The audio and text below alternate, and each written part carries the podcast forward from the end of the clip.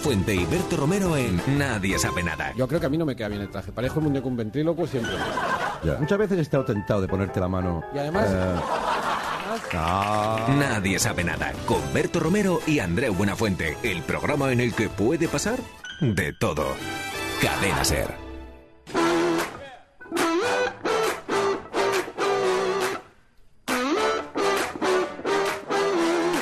Vamos a Wimbledon, donde todavía resuena la victoria de Rafa Nadal ayer ante Kirgios, pero hoy tenemos dos grandes noticias porque Roberto Bautista y Fernando Verdasco se han metido en octavos de final del torneo de la hierba. Miguel Ángel Zubiarraín, buenas tardes.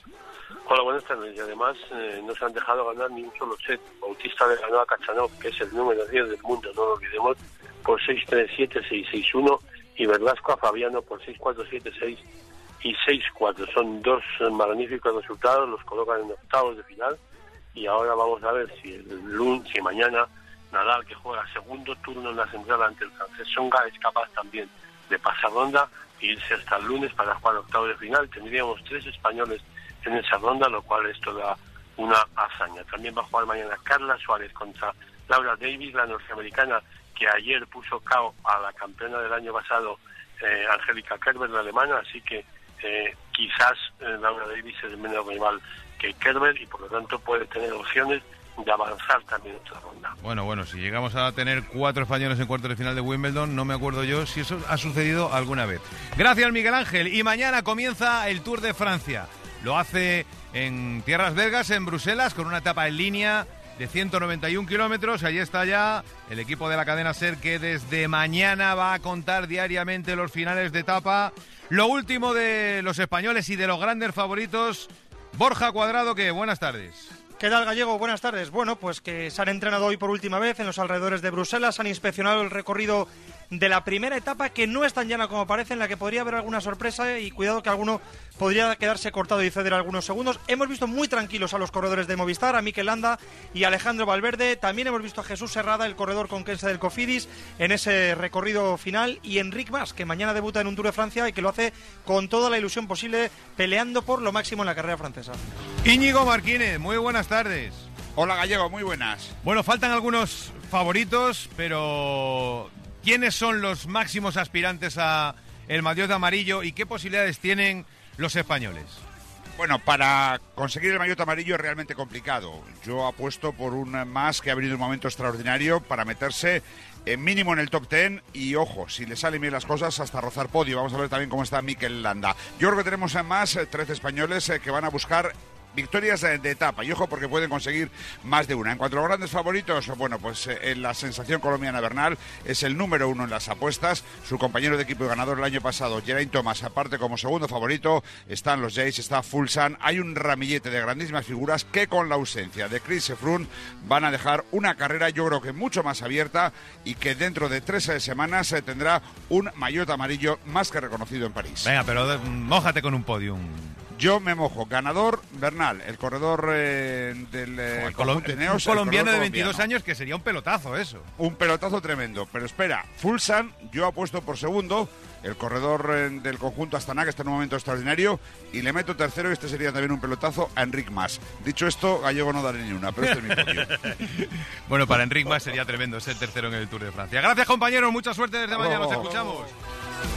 Eurobásquet. Serbia, España, semifinal del torneo. Eh, Marta Casas nos lo va a contar este fin de semana. Las españolas van a luchar por las medallas. Esperemos que sea por el oro también después de ganar esa semifinal.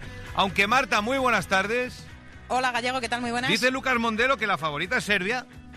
Sí, eso es lo que piensa el seleccionador, el seleccionador español, que ahora mismo, ahora mismo está dirigiendo el entrenamiento de la selección con la cabeza puesta en ese partido contra Serbia, en el que sí, él cree que las Serbias son favoritas, pero sobre todo porque son las anfitrionas, van a tener el apoyo de todo el pabellón y dice que si no fuera aquí este partido prácticamente estarían igualados, un 50%, pero las da como favoritas. Pero eso sí, Gallego, eh, Lucas Mondelo manda un mensaje clarísimo y es que llegados hasta aquí, ya que el equipo ha llegado hasta semifinales, ya que el equipo está haciendo un torneo perfecto, todavía no conoce la derrota, no quiere que el baile ni la fiesta terminen antes de tiempo. Mira qué claro lo dice.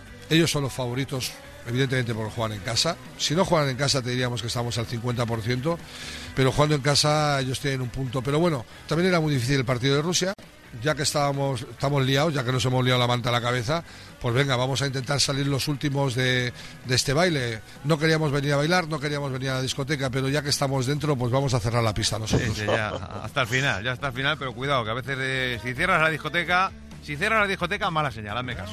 Marta, mucha suerte con las semifinales y con la final, un beso. No siempre está mal cerrar las discotecas, Gallego. Un beso para todos. Venga, y en el movimiento del mercado del baloncesto, que también lo hay, Chávez Iso, ¿qué nos cuentas? Bueno, pues que Urtel ha renovado dos años con el Barça, con una opción a tercero, a un tercer año. Y atención al tema Mirotic. Le han preguntado hoy, no podía ser de otra manera, al presidente Bartomeu, cómo está la situación de Mirotic. Esto ha dicho.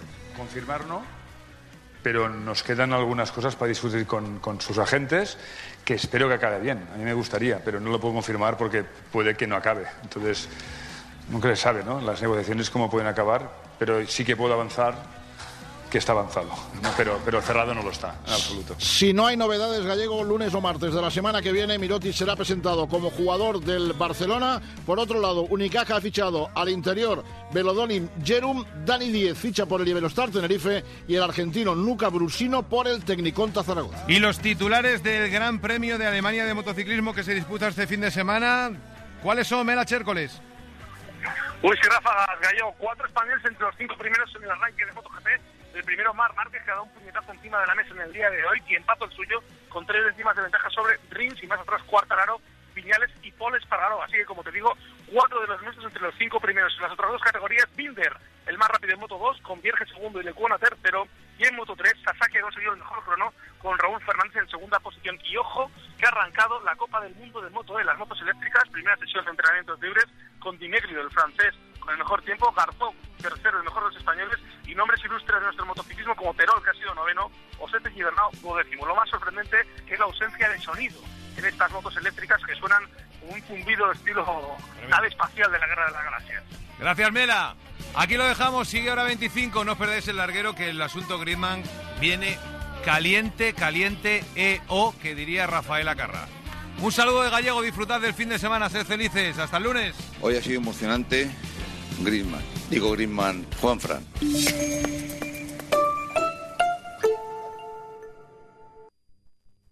Sigue a Hora 25 en cadenaser.com y en las redes sociales. En Twitter, arroba Hora 25 y en Facebook, Hora 25. Los viernes, después del larguero, las noches de Ortega, con Juan Carlos Ortega. Buenas noches. El programa de hoy será muy distinto a los habituales. Dejemos las cositas como están, no, no, no vayamos a, a perjudicarlas. Las noches de Ortega, con Juan Carlos Ortega. Síguenos también en nuestra aplicación móvil y cadenaser.com. ¡Qué maravilla de despedida! Bonita, sí. ¡Qué maravilla de despedida! ¿Qué somos? Nosotros somos exploradores. Ahora no eres un rebelde maya, eres un explorador, Kawil. ¿Cómo nos presentamos ante los oyentes? Y nos vamos a poner el casco de legionario, las armaduras, pilum en mano, como decía Asterix, y hacer historia. ¿Y funciona? Salvete a todos los oyentes y salve a ti, Nacho. Vaya, es como si formaras parte de la historia. Ser historia no es un programa de historia, es un viaje a la historia. Pura inmersión. Jesús, creo que en estos meses de cronovisor no me habías traído nunca a un lugar tan exótico como este. Está paradisíaco, es que cuesta dinero. no sé si hay presupuesto, pero esta vez hemos tirado la casa por la ventana. Ser historia con Nacho Ares, madrugada del sábado al domingo y siempre que quieras en serhistoria.es. Cadena Ser. Soy la cadena Ser y me gusta entretenerte y me gusta informarte y también acompañarte y si tú me pides algo al momento te lo doy. Escucha hoy por hoy. La rima no es buena, pero la intención sí.